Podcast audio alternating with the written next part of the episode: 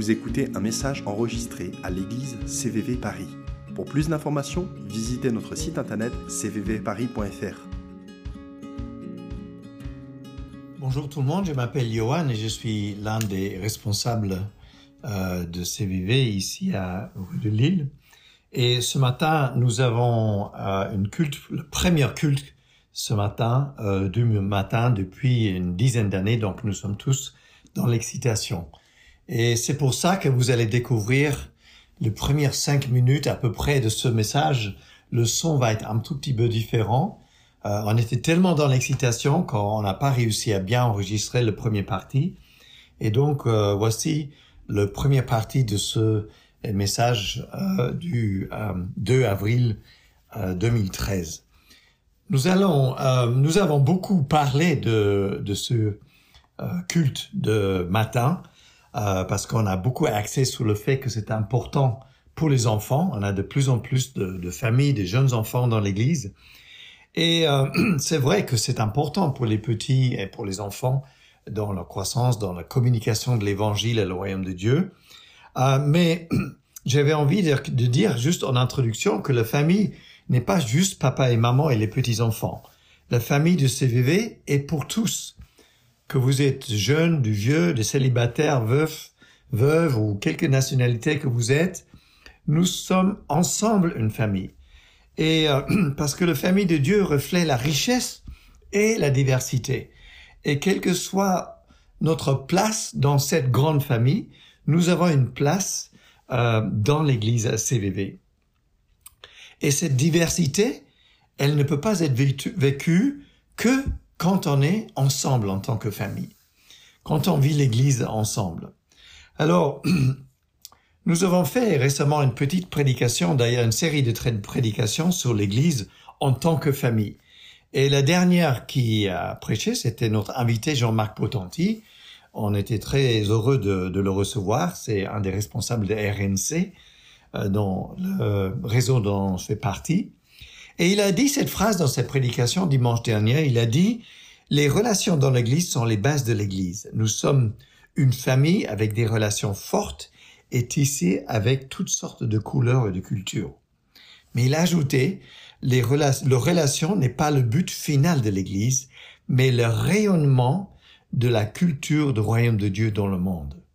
Le relation n'est pas le but final de l'Église, mais le rayonnement de la culture du royaume de Dieu dans le monde. Et cette phrase-là m'a fait penser tout de suite à Jean chapitre 17, où euh, Jésus nous dit, Jésus nous dit clairement que quand on manifeste euh, l'authenticité, l'amour, la grâce les uns vers les autres, alors le monde voit et croit en Jésus-Christ.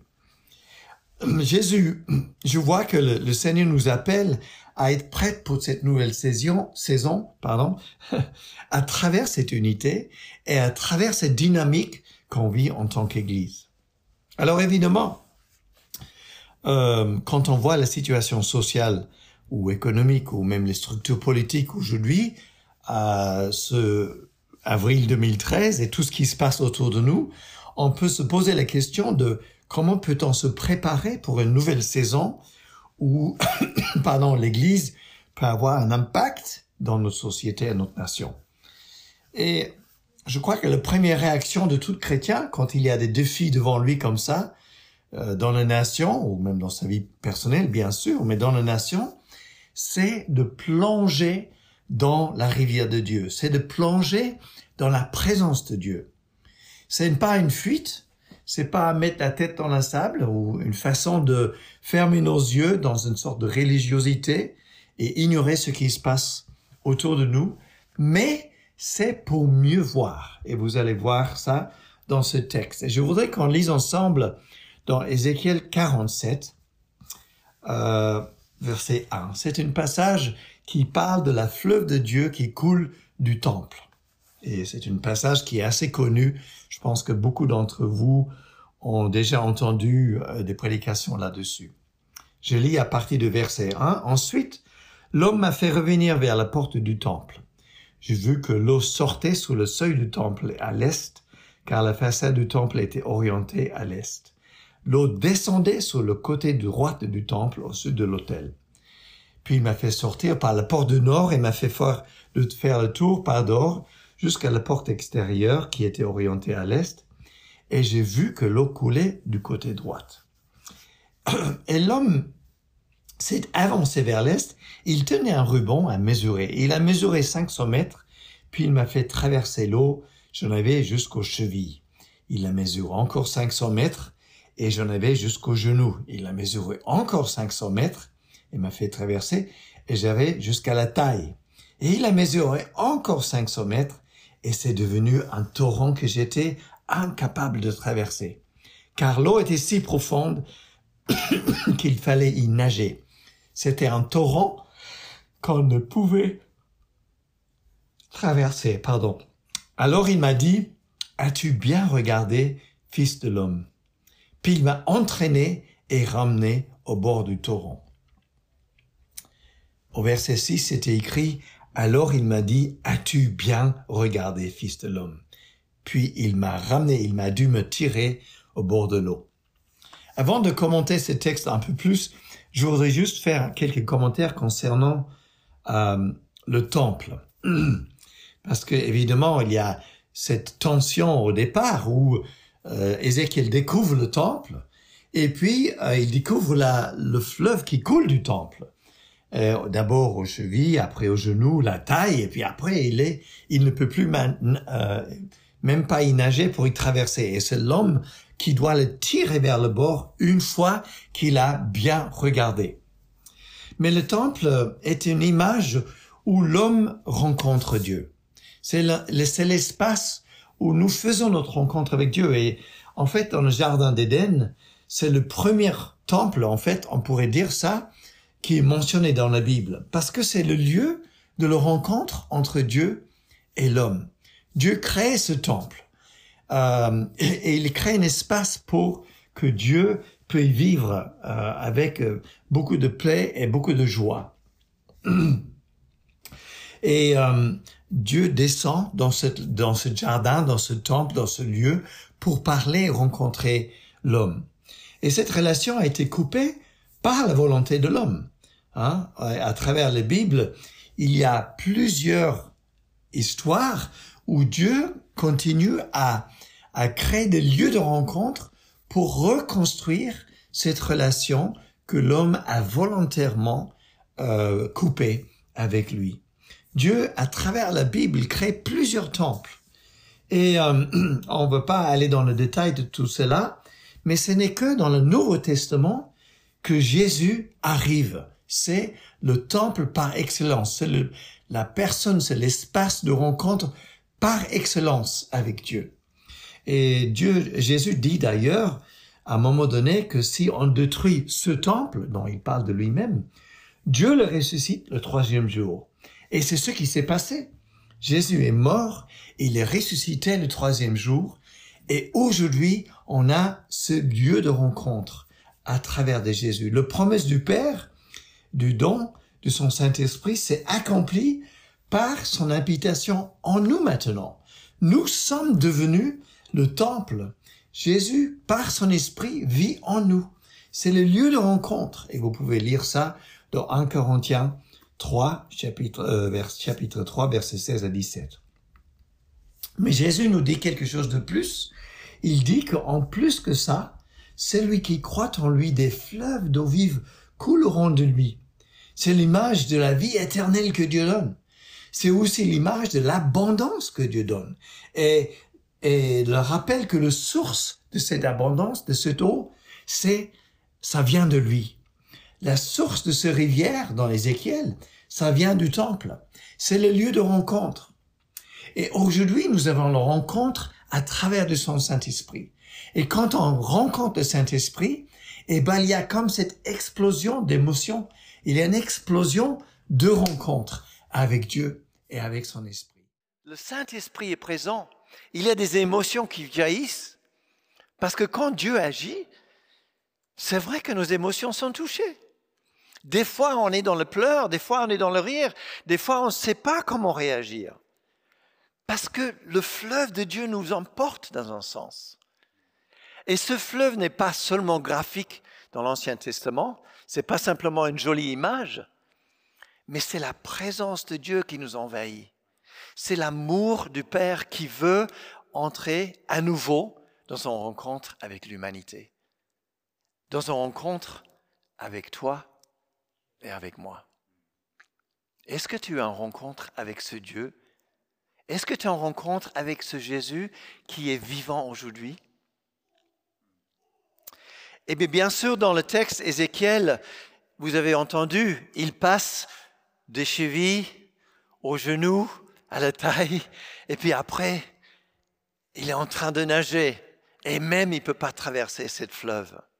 Et c'est même l'ange qui, l'homme en tout cas, ou l'ange qui lui, qui lui retire, qui attire vers le bord. Mais avant qu'il attire, il lui dit une chose importante. Il nous le dit à nous, à CVV ce matin, dans cette nouvelle saison. Est-ce que tu as bien regardé? Est-ce que CVV a bien regardé? Et si vous êtes invité et de passage à CVV, soyez le bienvenu. C'est une question que peut-être le Saint-Esprit vous pose, mais moi je le pose pour nous en tant que communauté. Est-ce que nous, en tant qu'Église, alors qu'on est dans le fleuve, alors qu'on est dans la présence de Dieu, alors qu'on est en train de, trouver pied ou pas pied, parce qu'on n'a pas pied, est-ce qu'on a bien regardé? Peut-être un peu un paradoxe, mais c'est de là, dans cette présence, qu'il faut regarder. C'est de là qu'il faut commencer à regarder. C'est de là que le Seigneur nous dit, est-ce que CVV a bien regardé autour de lui.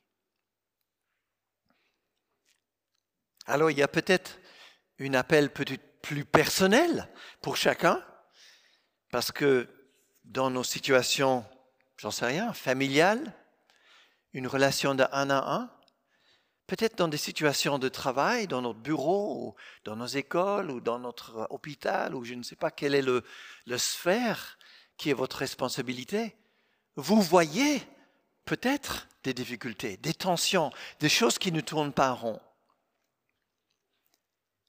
Et c'est important de les voir mais c'est important d'avoir les perspectives du Saint-Esprit à partir du fleuve.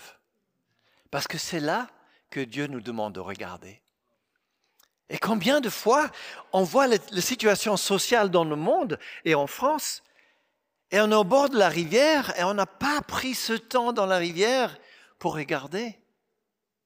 Et moi, comme vous, quand j'allume la télé ou les infos ou lis les journaux, je me dis, mais où est-ce qu'on va? Qu'est-ce qui se passe? Une nation en désarroi, une jeunesse à la recherche d'authenticité, une déception dans la structure politique peut-être, une colère sociale qui, qui est répétitive, hein, on doit le dire quand même, qui reviennent, une, atmosphère de promesses non tenues dans la nation. Non? C'est une vérité. Est-ce qu'on ferme les yeux, nous, en tant qu'Église? C'est une question à, l'Église avec un grand E, mais c'est pour nous à CVV ici. Est-ce qu'on ferme l'Église, les yeux à ce qui se passe dans le monde? La première chose que le Père nous demande de faire, c'est d'aller dans la rivière, c'est d'aller dans sa présence, c'est de regarder avec ses yeux. Et quand on a une atmosphère de promesses non tenues dans le monde, nous nous rappelons que nous sommes un peuple de promesses. Nous, on a, vous savez, quand on donne une promesse, n'est-ce pas, monsieur et madame Monnier, vous avez fait ça il y a trois semaines. Une promesse de mariage, ça a une conséquence dans leur choix de vie. Ça a une conséquence dans, vos actions, dans vos options ensemble. Une promesse, ce n'est pas rien, n'est-ce pas? En tout cas, Timothée, il est d'accord. Une promesse, Keren aussi, bien sûr. Une promesse d'héritage. Une promesse d'héritage, il y a des résultats par nos actions. Dieu nous donne des promesses. Dieu nous a donné énormément de promesses dans la Bible. Et il ne faillira jamais, jamais à ses promesses. Une promesse qu'il nous a donnée, c'est dans Matthieu 16, où Jésus dit, je bâtirai l'Église. Jésus dit, je bâtirai l'Église, c'est une promesse. Et les portes de l'enfer n'emporteront pas sur elle. Les portes de l'enfer vont essayer de s'emporter sur elle, mais les portes de l'enfer ne s'emporteront pas sur elle. Ça, c'est une promesse à tenir. Ésaïe 43 nous dit de ne pas penser aux premiers événements, ne cherchez plus à comprendre ce qui est ancien, mais je veux faire une chose nouvelle, nous dit le Saint-Esprit, qui est déjà en germe. Et je sais que c'est une parole qui parle de Jésus, bien sûr, dans l'Ancien Testament, mais pour nous aujourd'hui qui est encore vrai, qui est déjà un germe. Parce que dans Ésaïe 60, et on en a beaucoup parlé ici à CVV, lève-toi et brille, car ta lumière arrive et la gloire de l'Éternel se lève sur toi. C'est une promesse qui est sûre, qui ne faillira jamais. Et Habakkuk 2, 2, 2, 14, que certains connaissent presque par cœur, certainement, la terre sera remplie de la connaissance de la gloire de l'Éternel, tout comme le fond de la mer est recouvert par l'eau. Les promesses extraordinaires qui orientent notre vision pour Paris, qui orientent notre vision pour l'Église et qui nous met sur un chemin qui n'est peut-être pas tout à fait comme dans le monde. On voit les, choses différemment? Parce que quand on voit ces promesses dans l'eau, notre vision du monde est différente. On ne peut pas douter à la capacité de Dieu de changer la France. On ne peut pas. Parce que c'est son désir.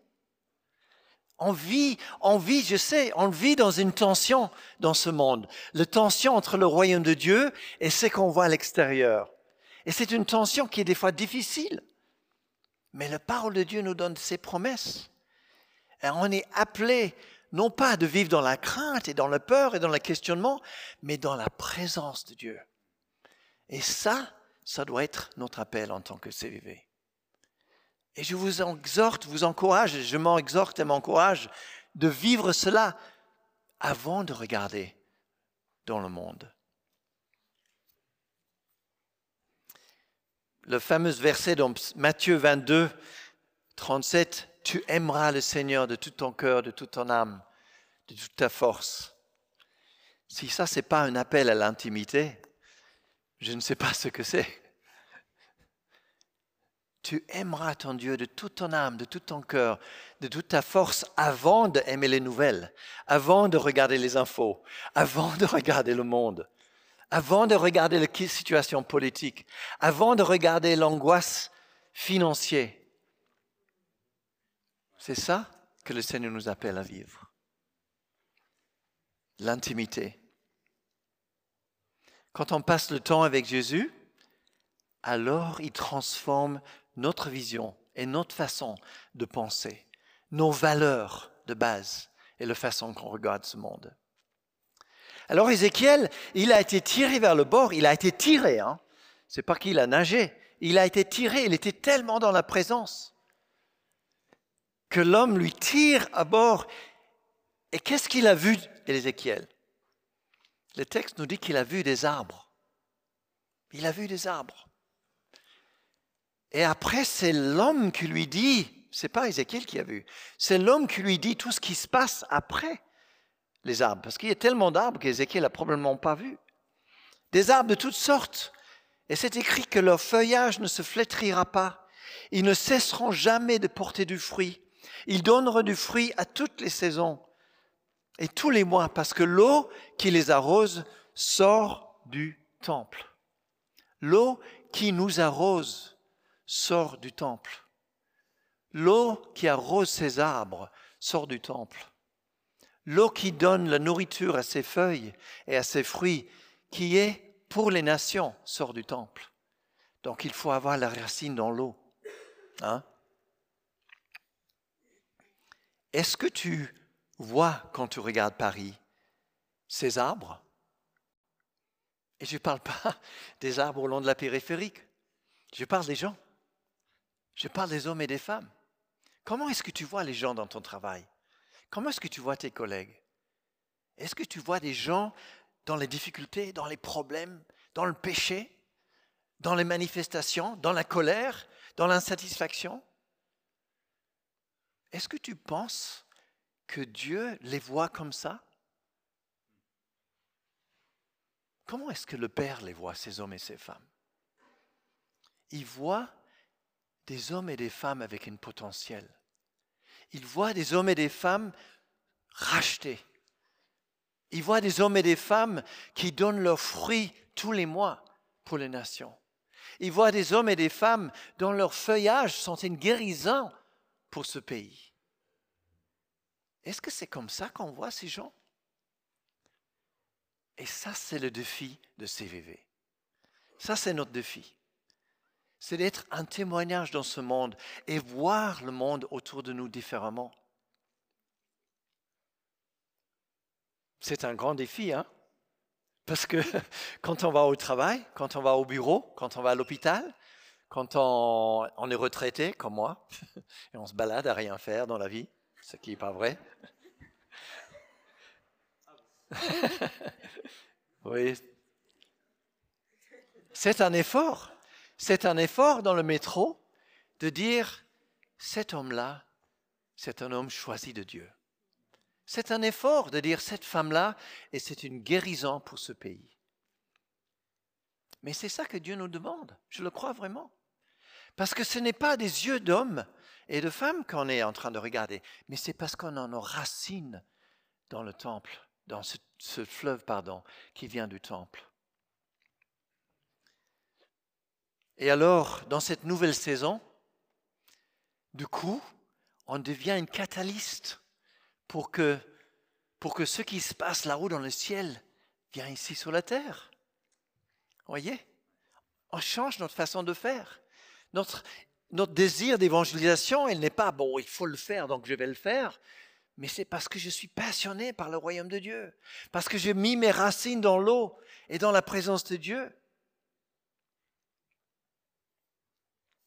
Je voudrais qu'on fasse en tant qu'Église une prière pour clôturer pour finir. Mais je ne voudrais pas non plus euh, laisser l'occasion pour l'un ou l'autre, si vous vous posez des questions par rapport à la foi, de se dire oui, mais moi, je n'ai pas eu ce rencontre avec Dieu, pas en tout cas de la manière dont tu parles. Ben, c'est l'occasion. Prenez du temps ce matin. Viens devant. Il y a une équipe de prière. On est là pour vous accompagner, pour répondre à des questions.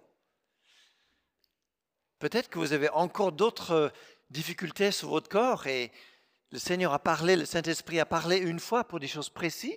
Peut-être que vous vous dites, mais moi j'aimerais aussi avoir la prière pour ceci ou cela. Eh l'occasion, elle est là. Venez devant à la, à la, fin de ce temps de prière. Je laisserai Kenza et, et Ben gérer ce moment-là. Mais vous avez l'occasion, ne la ratez pas pour ce temps de prière. Mais là, nous sommes ensemble pour prier pour le ville en France et à Paris. Et c'est notre nouvelle saison, c'est notre nouvelle étape que nous vivons. Et avant qu'on vit cette prière ensemble, qu'on va la dire ensemble, je voudrais, je voudrais vous lire le psaume 67 en clôture de cette prédication. Le psaume 67 nous dit ceci, que Dieu nous fasse grâce et nous bénisse, qu'il fasse briller son visage sur nous. Pause c'est la prière aronique. Peut-être que l'équipe de louanges joueront la petite musique là dans cette pause. C'est la prière pour que Dieu, pour que le Seigneur envoie sa grâce et sa bénédiction sur nous. Mais ce qui est important dans cette pause, c'est réaliser le cause à effet de cette bénédiction. Et il vient tout de suite après. Ainsi, ce mot ainsi est essentiel.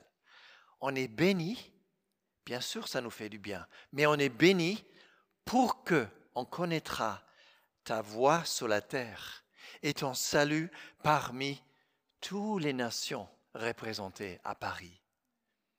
Les peuples te louent, ô Dieu, tous les peuples à Paris te louent.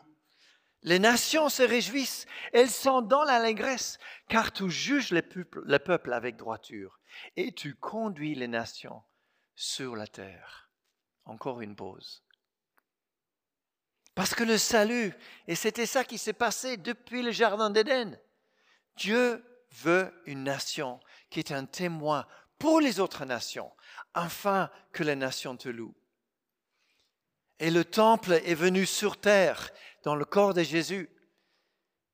Et Jésus a même dit, détruis ce temple, et dans trois jours il ressuscitera. Ils ne se sont pas rendus compte à le moment. Mais ça s'est passé. Jésus est mort, il est ressuscité, et il vit à jamais. Et non simplement ça, Jésus a dit, mais de toi coulera des fleuves d'eau vive. De toi et de moi coulera cette fleuve d'eau vive parce que nous avons nos pieds enracinés dans le fleuve qui coule du temple. Alors les nations te loueront. Alors Paris te loueront.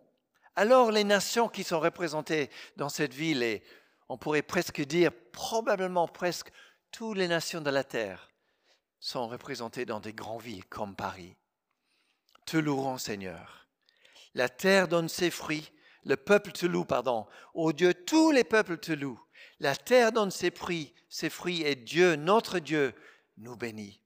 Dieu nous bénit et toutes les extrémités de la terre craignent. Voilà. Est-ce qu'on peut faire ensemble cette prière pour cette nation? Et peut-être prier que le Seigneur nous donne la foi de changer notre façon de voir les hommes et les femmes à Paris, pour que notre témoignage coule non pas de la crainte, non pas de l'inconnu, non pas de ce que nous nous voyons, mais de l'endroit où nos pieds sont trempés dans l'eau, nous sommes en train de nager. D'accord? Je peux vous inviter de vous lever. Peut-être que je vais lire ce prière en premier et faites-le le vôtre, n'est-ce pas? C'est une prière qu'on fait ensemble. Peut-être que l'équipe de louange peut se mettre en place, comme ça vous êtes déjà prêts à partir. Je laisse Ben et Kenza décider. Je vais vous lire la prière. Elle est affichée normalement derrière moi. Mais faites-le le vôtre. C'est une prière pour, pour moi, c'est une prière pour nous. Et ce matin, nous avons l'église de Sud-Est qui nous rejoint, le site qui est à sud-est de Paris. Donc on fait ça en tant que communauté, ensemble. Éternel, j'ai entendu ce que tu as annoncé et je suis saisi de crainte. Accomplis ton œuvre dans le cours des années. Dans le cours des années, fais connaître ton œuvre. Dans ta colère, souviens-toi de ta compassion. C'est un verset qui se trouve dans Habakkuk.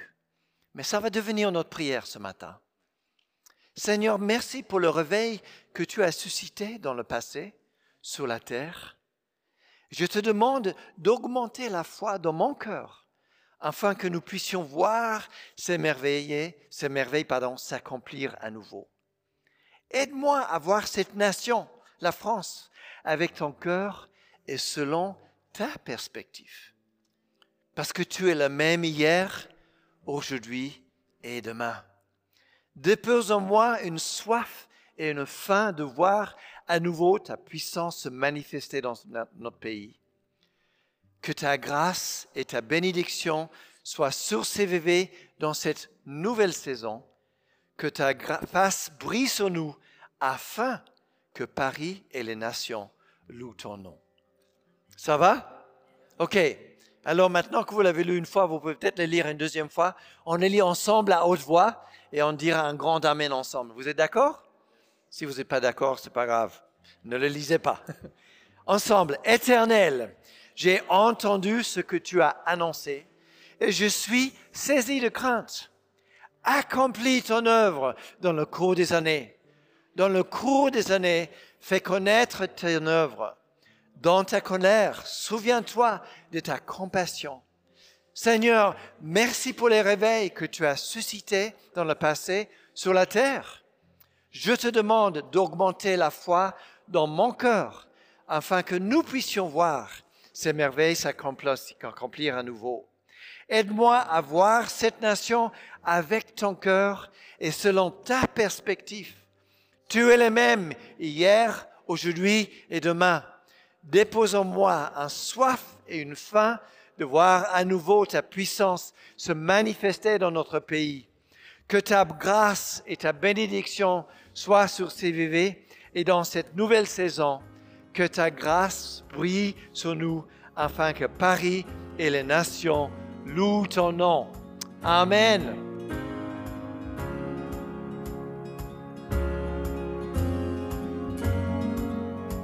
Vous venez d'écouter un message enregistré à CVV Paris. Pour plus d'informations, visitez notre site internet cvvparis.fr.